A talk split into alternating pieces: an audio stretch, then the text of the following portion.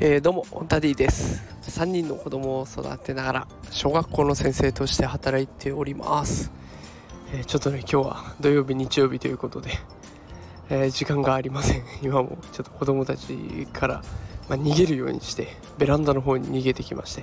え今日の放送を撮っているわけなんですけれどもということで時間がないので今日は手短に一言だけ伝えさせてください。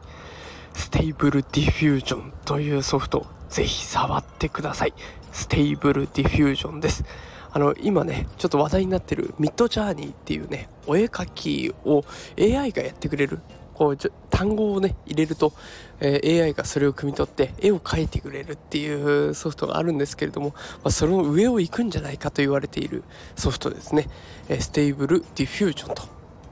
というものがあります。詳しい使い方とかはね、あの、この放送の概要欄にリンクで、私のノートのリンクを貼ってきました。もう、あの、私も早速使ってみてね、めちゃくちゃ面白いので、まあ、そこを見ながらやれば、もうこれ画期的なのはね、不要な登録一切ありません。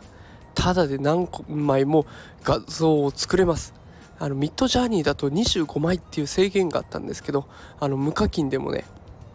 無料で何枚でも作れますただちょっと時間が必要になっていますそれとあとパソコンでやった方が早くできますのでそういった環境面の整備は必要なんですけれども、まあ、タブレット iPad とかでも、まあ、ちょっと時間をかければ作れますのでぜひ試してほしいなと思っています。これがうまくいけばね英語の勉強もできるし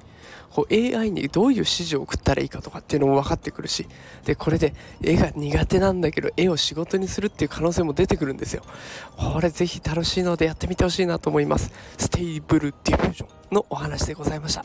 それではそろそろ部屋に戻りたいと思います。皆様良い週末をお過ごしください。それではまた明日会いましょう。さよなら。すいません。言い忘れてました。この、えー、放送のタイトル画像っていうんですかね、えー、メインの画像になってるのが私が実際に Stable Diffusion で描いた絵になっておりますのでこういう綺麗な絵が描けるというソフトです。ぜひお試しください。追加で収録させてもらいました。それではまた明日。